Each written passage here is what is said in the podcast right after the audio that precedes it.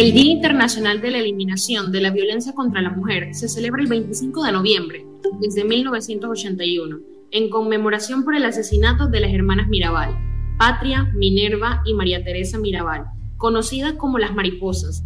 Eran tres activistas políticas de la República Dominicana. Inspiradas en el triunfo de las revoluciones contra las dictaduras en algunos países de Latinoamérica a finales de la década de 1950, Colombia, Venezuela o Cuba, fundaron un grupo revolucionario de extrema izquierda, 14 de junio, contra la dictadura de Rafael Leonidas Trujillo.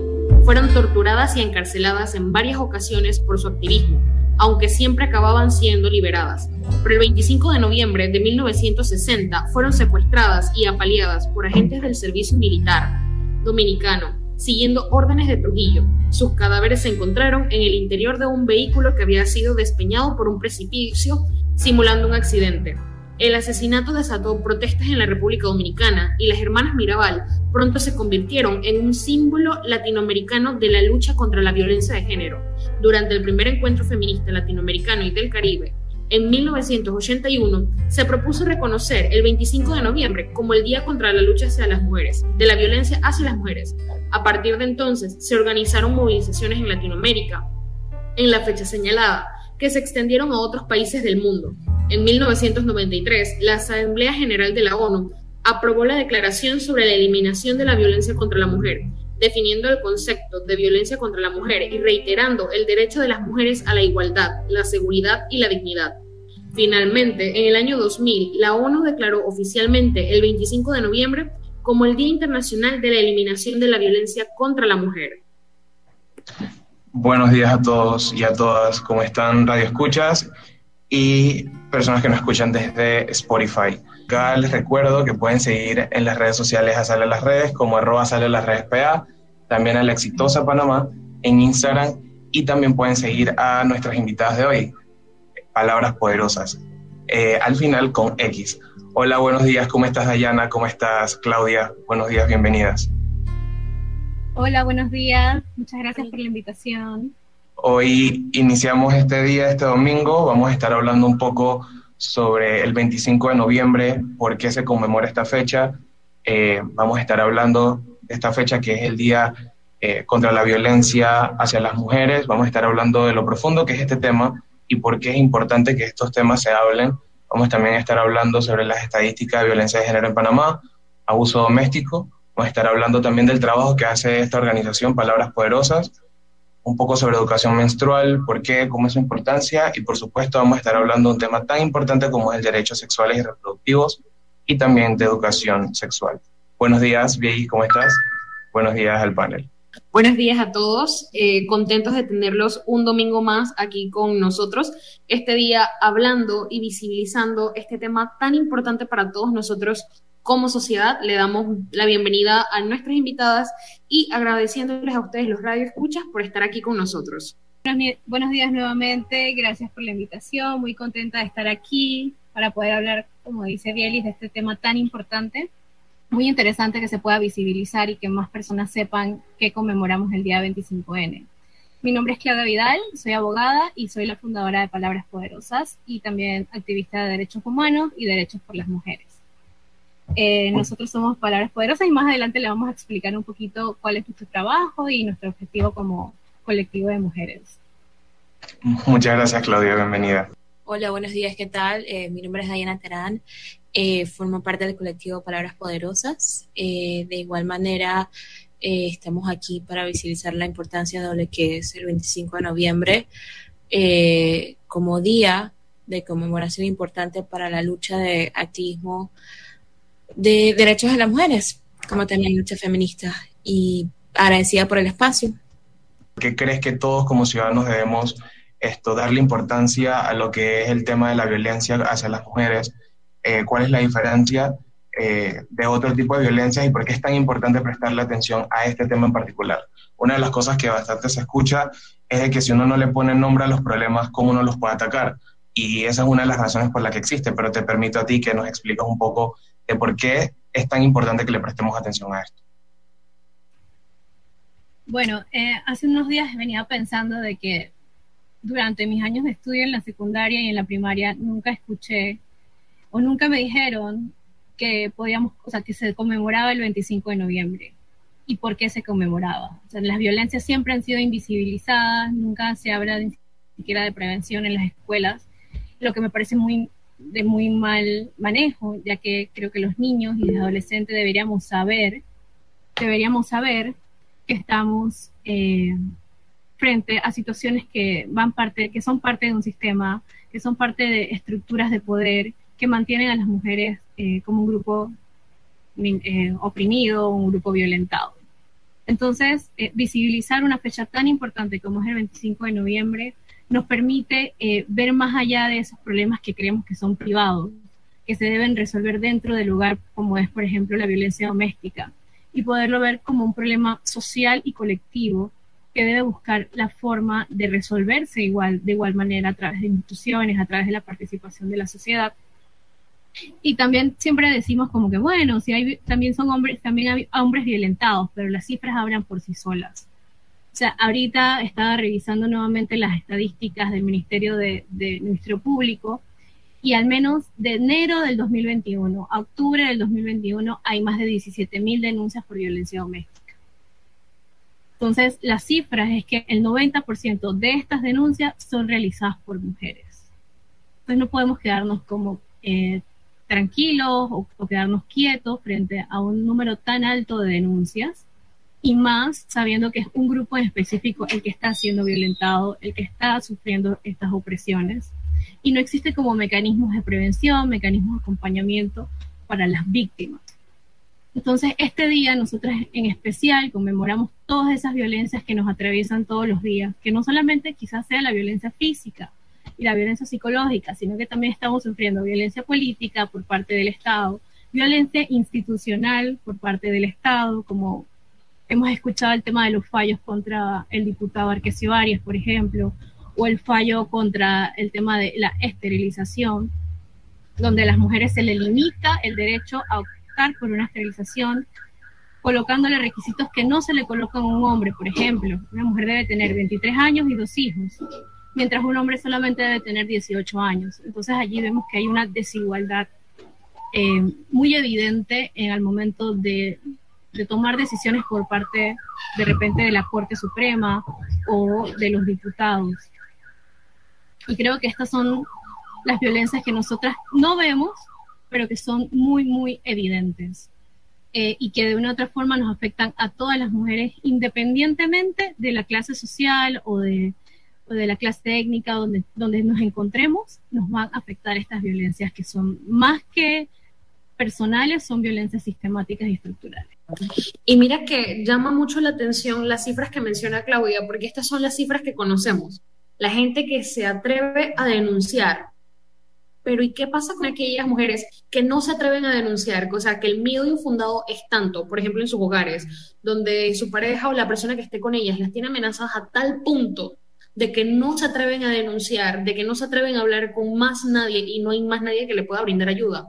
Entonces, por ejemplo, hace días atrás yo compartí un post casualmente sobre la violencia de género y todo esto, y me respondieron algo que dijo Claudia, y fue como que, pero es que a los hombres también los matan, a los hombres también los violentan, a los hombres también. Y es como que, pero es que no es lo mismo, porque no están en una situación de vulnerabilidad tan expuesta como lo estamos nosotras. Entonces, creo que hace falta mucha docencia en cuanto a este tema, porque siempre, siempre el mismo cuento, siempre es la misma cosa de que, pero es que a los hombres también los matan, a los hombres también les roban, a los hombres también les golpea, pero tenemos que estar claros de que no se da en el mismo contexto. Eh, sí, yo nada más quería agregar rápidamente el hecho de que eh, en cuanto a la violencia, eh, nosotras con conversar, tener conversaciones sobre este tema, no buscamos incivilizar, invisibilizar, perdón, o disminuir la importancia de, violencia que sufren los hombres. Es simplemente un tema de factores que se han comentado en este espacio. Eh, es importante comentar múltiples factores, como por ejemplo, eh, el rol que juega una sociedad que, por más eh, problemático que suene, es impulsada por el machismo y es afectada por el machismo, al decir que la víctima también tiene la culpa porque no salió de esta situación.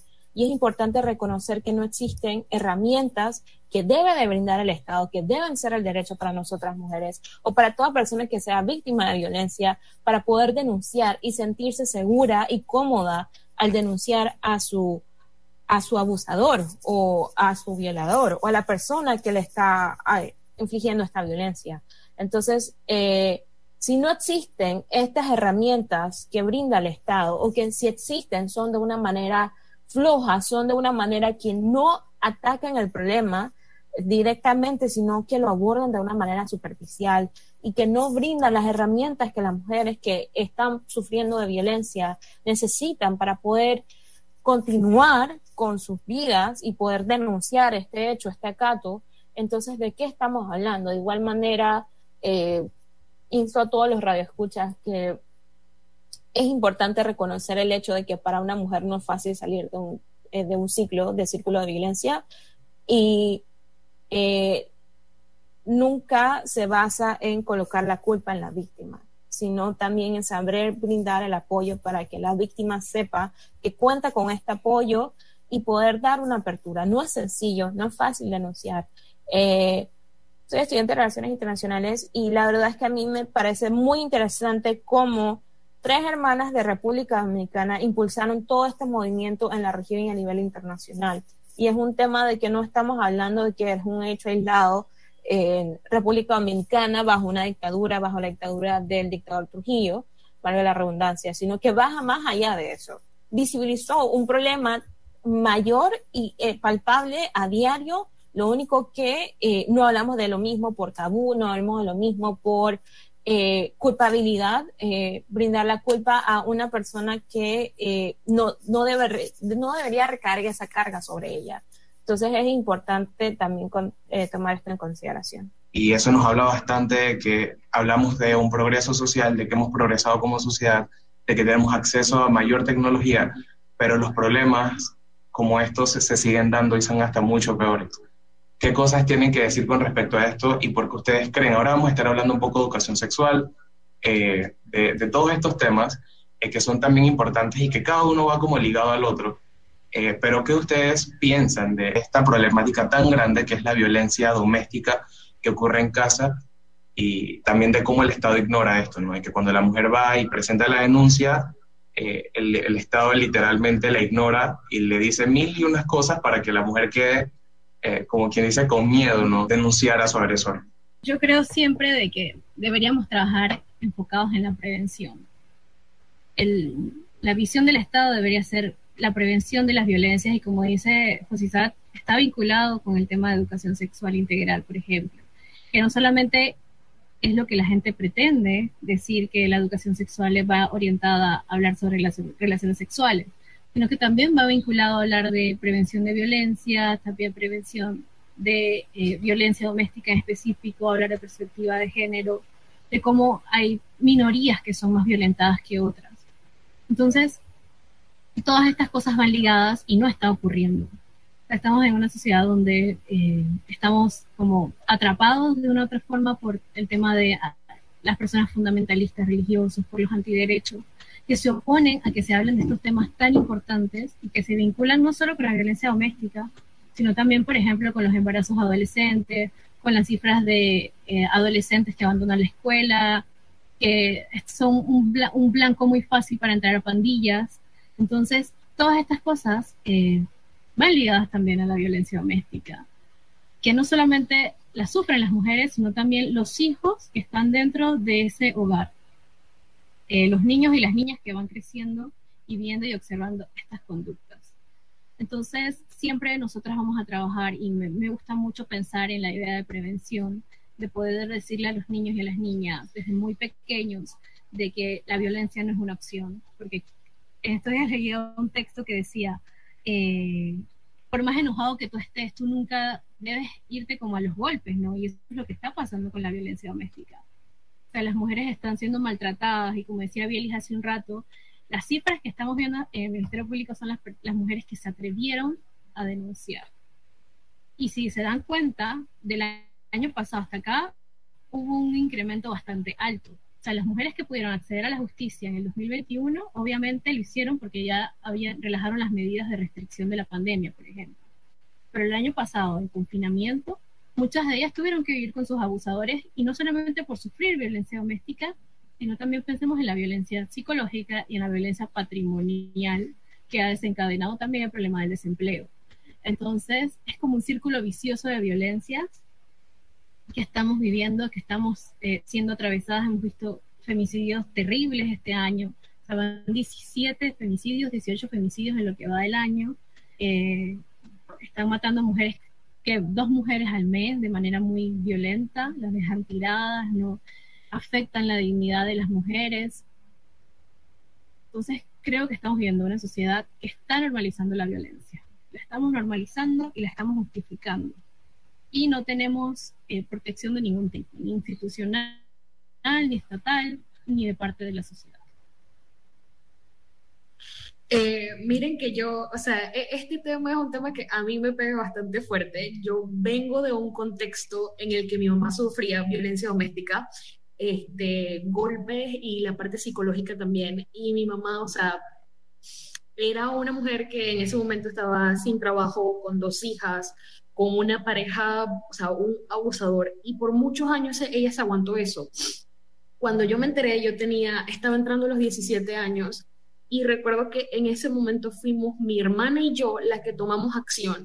Y fue como que no te vas a quedar aquí, tú, o sea, no, no podemos seguir permitiendo esto. Y, o sea, fue, es tan difícil, es, es tan difícil para los adolescentes, para, o sea, para los niños que están dentro de, de ese círculo, de esa familia, y para la mujer que está siendo abusada, porque tienes que enfrentarte a todas las críticas de la sociedad de por qué no saliste, por qué no lo denunciaste, qué hiciste, qué, por qué no hiciste esto, cuando muchas veces la gente, o sea, lo que hacen es que culpamos a la víctima, la culpamos y es como que, pero es que es tu culpa por no haber hecho esto, por no haber hecho lo otro, cuando no estás viendo el contexto de qué estaba pasando allí adentro o de qué nivel de amenazas puede estar viviendo la persona maltratada. En, en el caso de mi mamá, mi mamá lo que hacía era tratar como de protegernos a mi hermana y a mí lo más posible para que esa violencia que ella estaba viviendo no llegara a nosotras.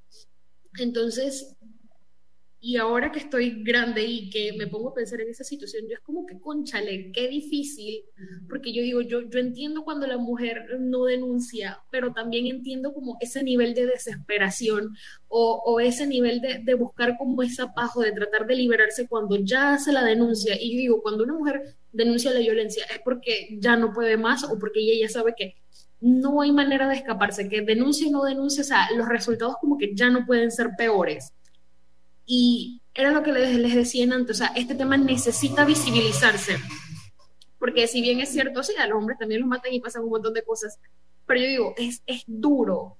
Y es el doblemente duro porque no hay mecanismos o no hay organizaciones o no hay lugares en donde tú puedas ir a recibir ayuda de manera integral sin que primero no te revictimicen o sin que primero no te tiren la culpa de lo que tú estás viviendo cuando ya has vivido con suficiente culpa o cuando ya has vivido como con suficientes cargas como para que llegues y como que te tiren todo eso encima nuevamente. Claro, eh, yo la verdad es que recargo mucho eh, lo que acaba de comentar Claudia sobre eh, la efectividad de políticas de prevención. Eh, no, no es sencillo porque son muchos factores que considerar. Y la verdad es que eh, personalmente te agradezco, Yelis, por eh, compartirnos algo tan personal con nosotros bajo este espacio, porque creo que es importante reflejar cómo puede ser cualquier persona que sea víctima de violencia. Puede ser mi propia madre, puede ser mi propia hermana, miembros de mi familia que no estoy dándome cuenta de qué está sucediendo y que temen hablar y compartir por temas del estigma que se tiene en esta sociedad, ¿no? Entonces, eh, creo que es importante eh, tomar en consideración todas estas cosas que estamos conversando y lo recalco nuevamente porque la responsabilidad eh, es importante eh, vislumbrar de quién debe ser y en este caso debe ser del Estado. La educación sexual, así como Claudia y José Isaac mencionaron, es un pilar importante en temas de violencia, por temas de que eh, permite abordar eh, conversaciones importantes durante nuestro proceso de desarrollo y crecimiento que, que no se nos da y, deja este vacío eh, en nuestra formación como personas, eh, ya sea a un nivel académico o a un nivel personal, que es muy importante deslumbrar. Y hemos hablado de aquellas personas que por temor o por ser fundamentalistas no pretenden o no buscan desarrollar la importancia de esta formación en, en un aspecto académico, pero es importante no más a decir que una educación sexual integral no es necesaria en nuestra formación académica, sí lo es.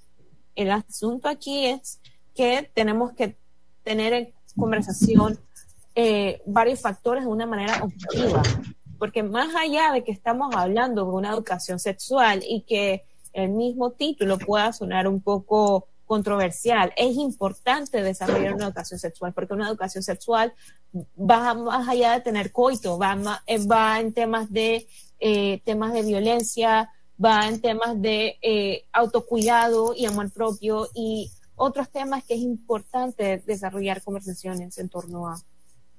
Totalmente, totalmente. Todo está ligado, educación sexual, saber cuáles son los derechos sexuales de nosotros, poder esto, saber planificar nuestra vida en general, poder reconocer cuáles son las violencias, porque muchas veces crecemos viendo cosas como normales, pero es porque la sociedad literalmente normaliza todas las cosas que literalmente nos violentan.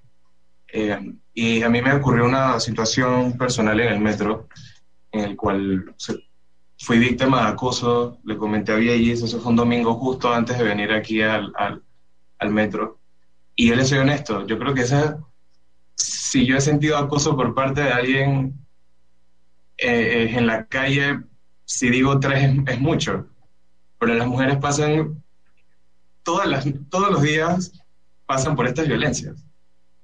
Entonces, son violencias que pensamos que son normales, normalizamos y vemos como, como actitudes normales, pero no son, no son nada normales los sentimientos que tienen las mujeres cuando sienten este acoso no es nada normal.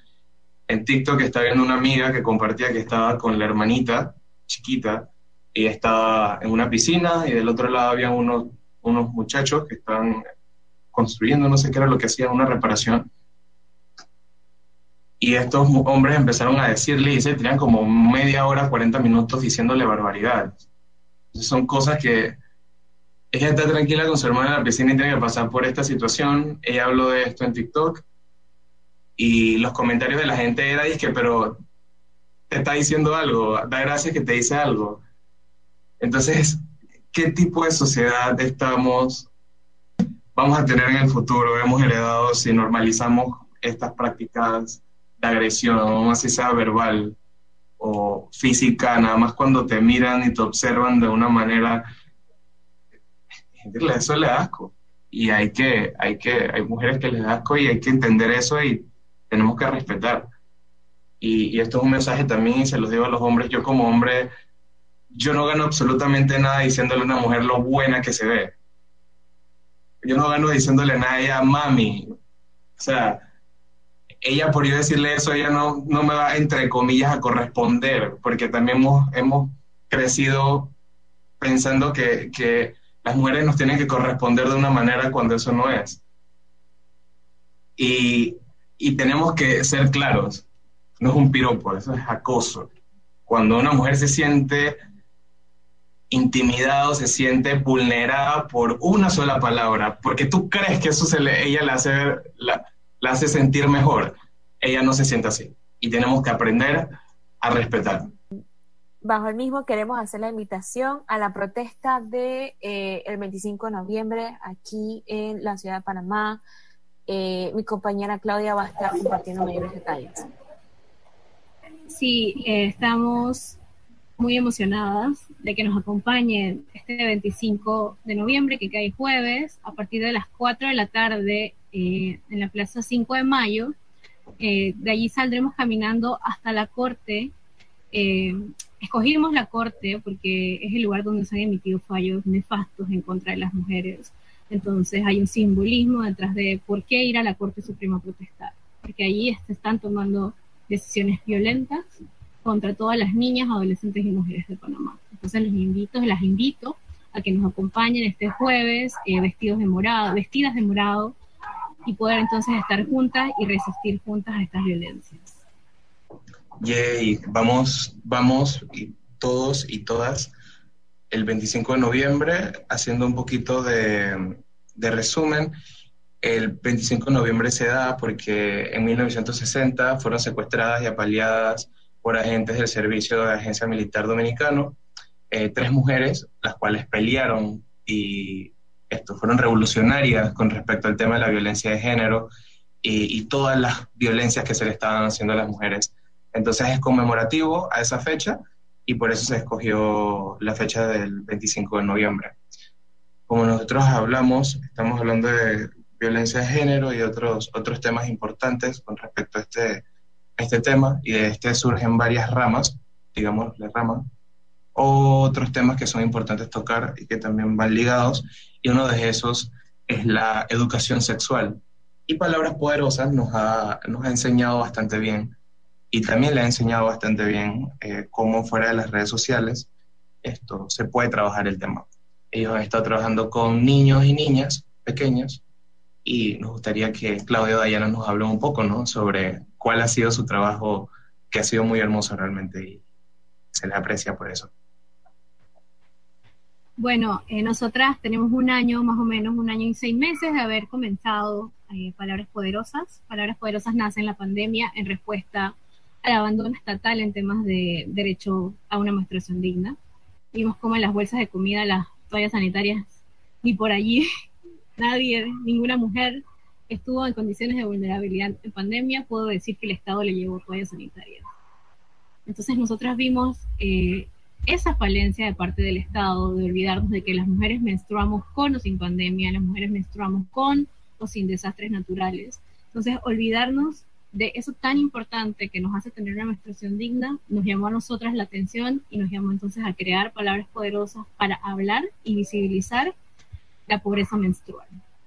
Y a partir de allí eh, vimos cómo también hace falta que se hable, por ejemplo, de la menstruación en las escuelas, que se hable por parte de los, de los maestros y los profesores, pero también eh, lo vimos ahorita en las guías de educación sexual, que no se habla de menstruación, que la menstruación es un tema que nadie quiere hablar, pese a que la mitad de la población menstrua una vez al mes durante 40 años de su vida. Y que no tener toalla sanitaria, no tener agua potable y no tener educación menstrual es pobreza menstrual y es violencia. Entonces nosotros por eso hemos tratado de llevar talleres, eh, llevar donaciones, hablar de cupos menstruales, hablar de, tampones, hablar de toalla sanitaria, de dolor menstrual, visibilizar el hecho de que nosotras sangramos y que no se puede cambiar un hecho natural y biológico como es la menstruación. Y durante estos meses hemos ido a cinco comunidades, hemos repartido más de 2.000 kits de higiene menstrual, hemos llegado a 2.000 mujeres, niñas y adolescentes, desde Panamá en Chepo hasta Bocas del Toro y ha sido un trabajo muy intenso, pero creo que gratificante de saber de que las mujeres quieren eh, y, que necesitan saber de estos temas.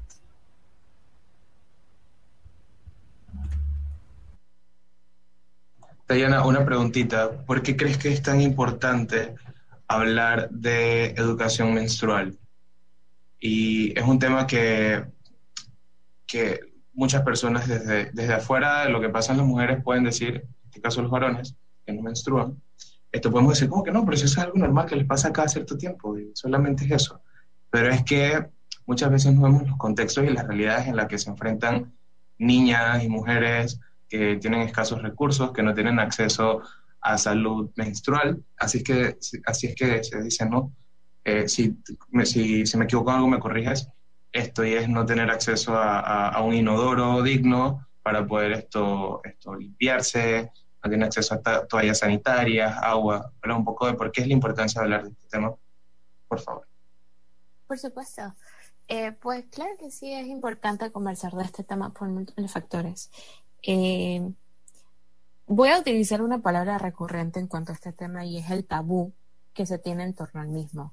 Eh, la importancia de hablar de educación menstrual es por asistir con la gestión menstrual y con esto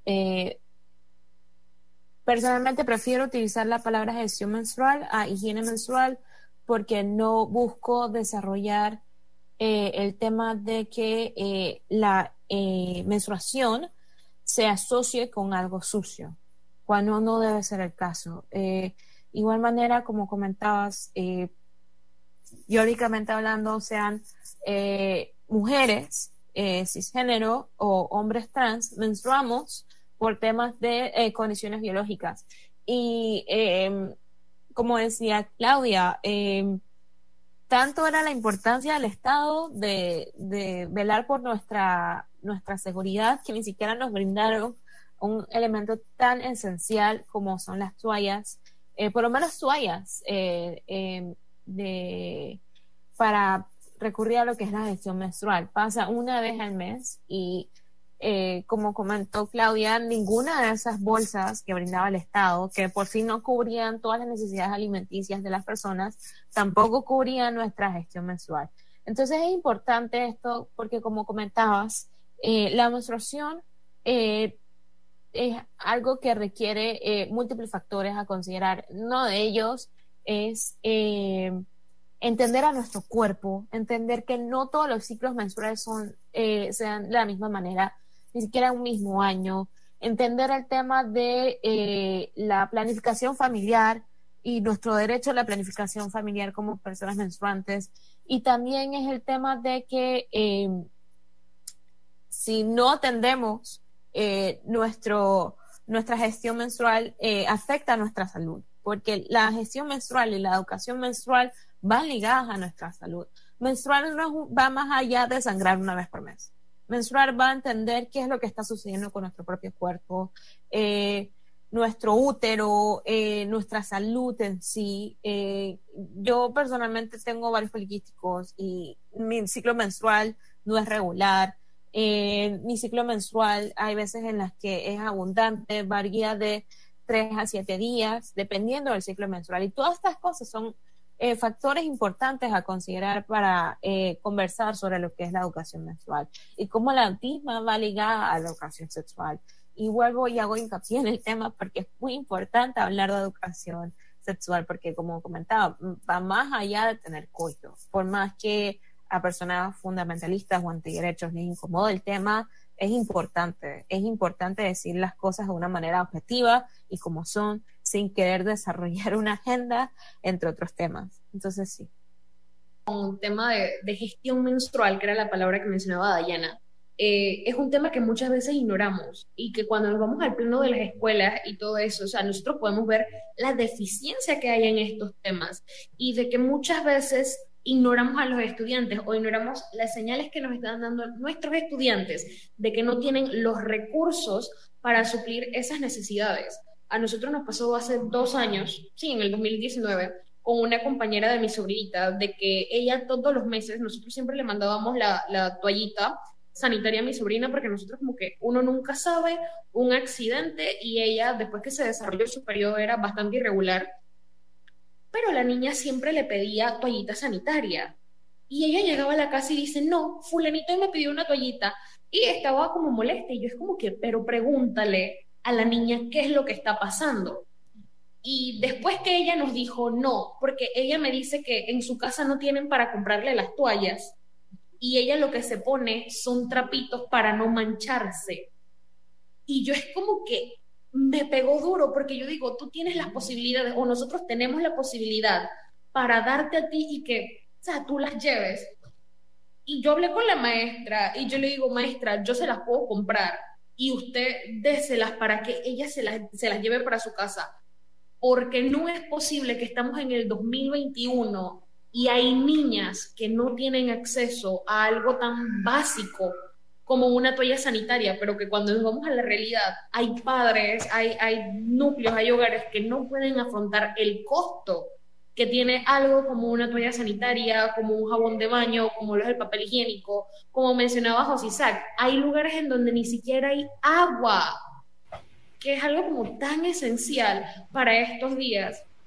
Y mencionaba Diana de que, o sea, la menstruación no es como que, ay, estoy sangrando siete días, cinco, siete días son cambios hormonales, son cambios de humor, es dolor, o sea, es un montón de cosas y escuchamos a diputados, escuchamos a gente decir, no, pero es que eso es como un resfriado, no, eso es un dolor de estómago, cuando eso no es ni por ahí cerca. Entonces, que aparte de eso, o sea, cuando nos vamos a, sacar cuentas de cuánto gastan las mujeres al año en productos de gestión menstrual, y es como que eso es un platal increíble. Y nos vamos a, a esto de que vivimos en un país con pobreza multidimensional en donde las familias no tienen para afrontar este tipo de gastos y de verdad que súper agradecida con palabras poderosas, por lo menos acá nosotros tenemos a Pat por Chiriquí, que son, o sea, son lugares, son organizaciones que se encargan de tratar de cubrir esta clase de necesidad, o sea, y no solo la parte material, sino también la parte de la educación en estos temas. Y de verdad que full, full agradecida con ustedes.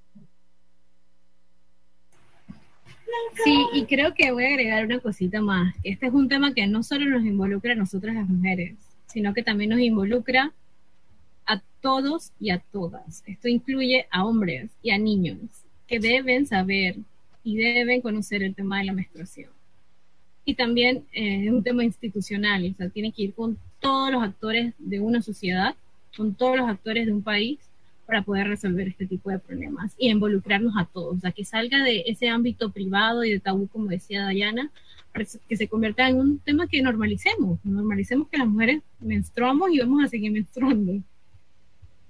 Totalmente, y una de las cosas por las cuales se estaban peleando eh, los grupos feministas últimamente que, que, se estaban esto, discutiendo y estaba el debate era en, si los productos de higiene menstrual, que era la eh, de gestión menstrual, que eran los, todas las toallas sanitarias y todos estos productos, eh, deben o no estar con, con, impuestos.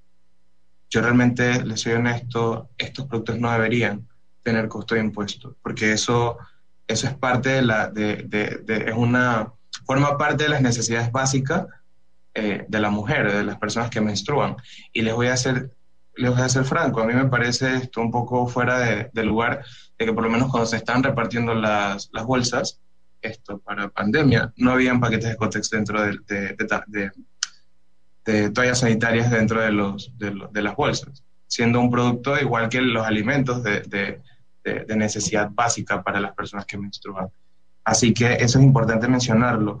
Y también Dayana mencionó algo, que el tema de, la educación sexual es algo que es tan necesario tan necesario. Y es triste ver cómo algunos países de la región están bajando los niveles de embarazo, eh, eh, de embarazos de, chicas menores de edad, de chicas adolescentes. Están bajando estos, estos, estas estadísticas. Están bajando en algunos casos también eh, las estadísticas de, de, menores con enfermedades de transmisión sexual y en Panamá la cosa empeora cada vez más. Y es porque seguimos esto con el tabú y seguimos pensando de que la educación sexual es enseñarle al niño y a la niña y al joven eh, de, de qué, cuáles son las poses y las posiciones que tiene que hacer. Eso no es educación sexual. Educación sexual no es decirle al joven que, qué orientación sexual tiene que tener.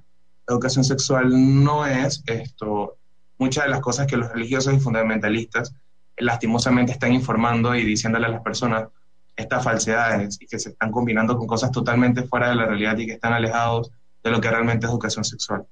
Claudia, ¿por qué es tan importante hablar de educación sexual en este momento? Hace muchos años, y a mí me parece que le fallamos a la doctora Britton, que falleció y no hubo educación sexual, y tampoco hay educación sexual tampoco.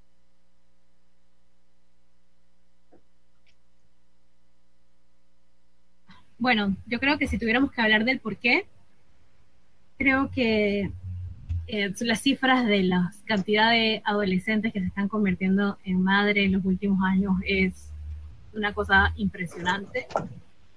Hay 12.267 em, niñas que tuvieron, que se convirtieron en madre en lo que va del año, entre 10 y 19 años. Y de esas, 458 son niñas de entre 10 y 14 años, que según em, el tema del Código Penal, es violación que una niña de 10 y 14 años tenga un hijo. O sea, no es dije consentimiento, no hay nada de eso, sino que es un delito. Entonces, estamos hasta cifras realmente aterradoras en el tema de educación sexual, eh, lo cual tiene un montón de, causas. Creo que siempre hablamos de las consecuencias, pero no hablamos de las causas que hay detrás de este incremento de embarazo, eh, de embarazo en la adolescencia. Y una de las causas es obviamente la desigualdad. Es una de las principales eh, problemáticas que nos atraviesa como sociedad, siendo Panamá el sexto país más desigual de la región, del mundo. Entonces, esto nos nos pone en un punto de que las niñas que están teniendo niños también, porque son niñas criando a niños, niñas pariendo a niños, es una cuestión que atraviesa eh, también un tema social, un tema de clase, eh, donde las niñas más pobres están siendo vulneradas, están siendo abusadas, le está faltando la educación sexual integral, no se está hablando ni siquiera de menstruar, ni siquiera de, conocer su cuerpo, ni siquiera de, prevención de violencias. Entonces, eh, nos presentan unas guías de educación sexual escuetas donde la única alternativa es la abstenencia. Cuando sabemos que eh, ya hemos evidenciado de que no es el mecanismo adecuado para tratar estos temas. Porque sea como sea, eh, los jóvenes y los adolescentes van a sentir la curiosidad, van a sentir eh, la necesidad de vincularse, pero tienen que hacerlo de una forma informada. Entonces, estadísticamente también está eh, demostrado que las personas que tienen desde pequeños eh, educación sexual integral retrasan el inicio de las relaciones sexuales. Y al momento de tener relaciones sexuales informadas, obviamente van a conocer el tema anticonceptivos, van a conocer el tema de planificación familiar, las consecuencias de, una relación irresponsable. O sea, necesitamos que nuestros niños no solamente tengan el, acceso a una educación, sino que también tengan el derecho a la información, que es la que se les está negando. Nuestros niños, las niñas adolescentes de Panamá se les está negando el derecho a vivir y tener una vida informada científicamente. Totalmente creo que nuestra labor como sociedad y como jóvenes que salimos de las redes, que salimos a, comunidades, es seguir hablando de la importancia de la educación sexual integral de forma científica. Lejos de sesgos religiosos, de sesgos eh, moralistas, es hablar de temas científicos. Totalmente, son creencias que limitan esto, la información real, la información basada en estadísticas, en lo que realmente es. Esto, Dayan, una pregunta. Ya estamos culminando un poco el tiempo, pero me gustaría saber antes de cerrar, ¿cuáles son los derechos sexuales? Y, y, cómo podemos identificarnos. Por lo menos creo que educación sexual es uno, uno de esos, ¿no? Poder tener acceso a educación sexual. Bien, eh, creo que esta es una respuesta que eh, agradecería que mi compañera Claudia me apoyara, porque derechos sexuales va más allá de... Eh, a mí me parece curioso, hablando sin tanto tecnicalismo, a mí me parece curioso cómo la palabra sexual es, un, es una cosa alarmante en nuestra sociedad. Exacto, es, ah, es un tema que se tiene un morbo y una como que un temor a conversar. Eh, y creo que eso también va parte de los derechos sexuales, reconocer mi sexualidad, reconocerme como persona sexualmente activa y explorar la misma, eh, reconocer mi orientación sexual va con ello. Eh, y la verdad es que no debería ser así y va más allá de establecer una agenda. Sinceramente, creo que Claudia, a quien admiro y respeto mucho, como a todas las personas que han, nos han apoyado como parte de Palabras Poderosas, a todas mis compañeras, a todas.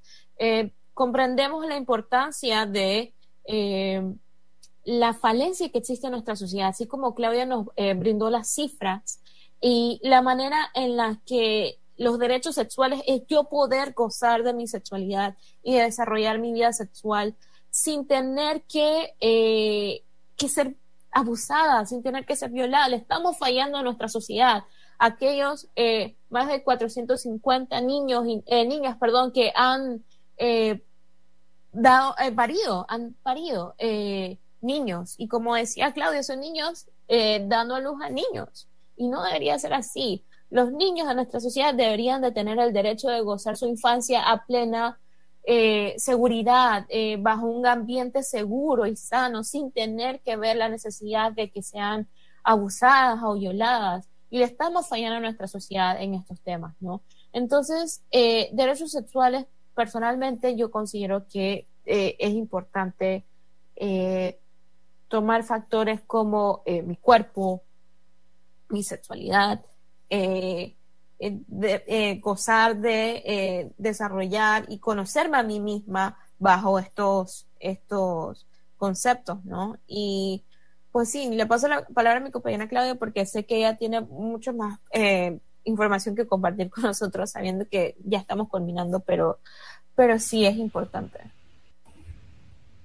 Bueno, hay una forma bien sencilla de entender qué es derechos sexuales y reproductivos y no es más que esa libertad de poder decidir sobre nuestra sexualidad y el ejercicio libre de la misma.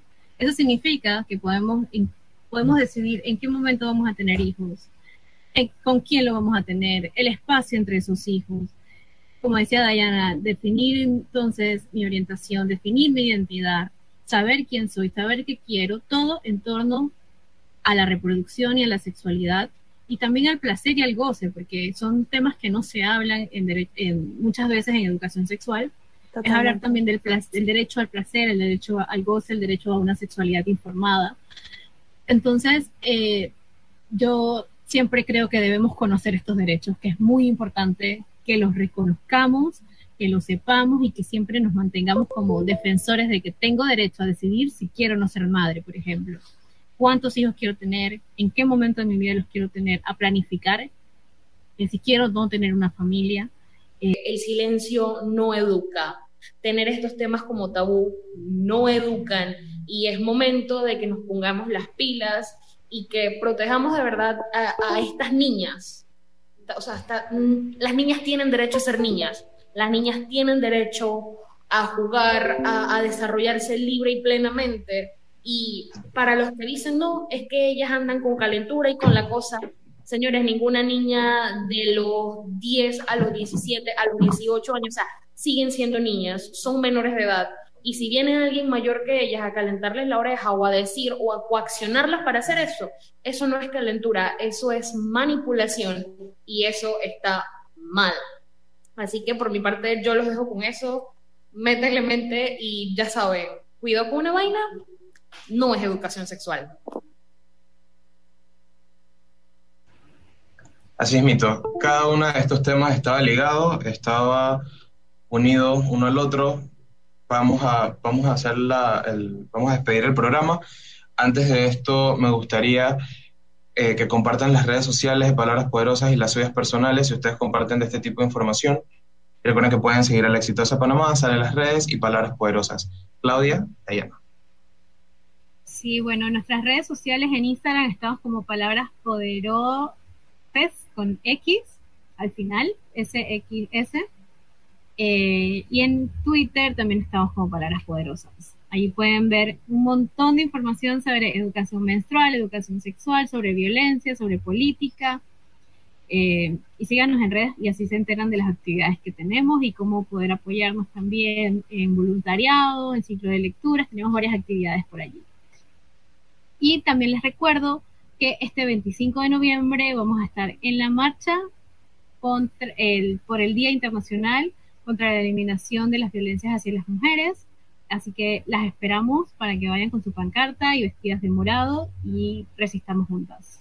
Eh, también quería recomendar algunas otras páginas eh, eh, eh, colectivos feministas, como lo son AFEMPA, Abogadas Feministas de Panamá, en temas de denuncias de violencias, para que se les puedan brindar recursos. de igual manera, por favor, síganos. pueden seguir a la cuenta Nuestras Voces Cuentan en Instagram. También es un portal de compartir de derechos de la mujer. Eh, hay otros colectivos feministas que puedan seguir, como Feminas, Move, entre otros, que esta vez, gracias, están haciendo el llamado a participar a la convocatoria y a manifestar eh, nuestro sentir en cuanto al 25 de noviembre.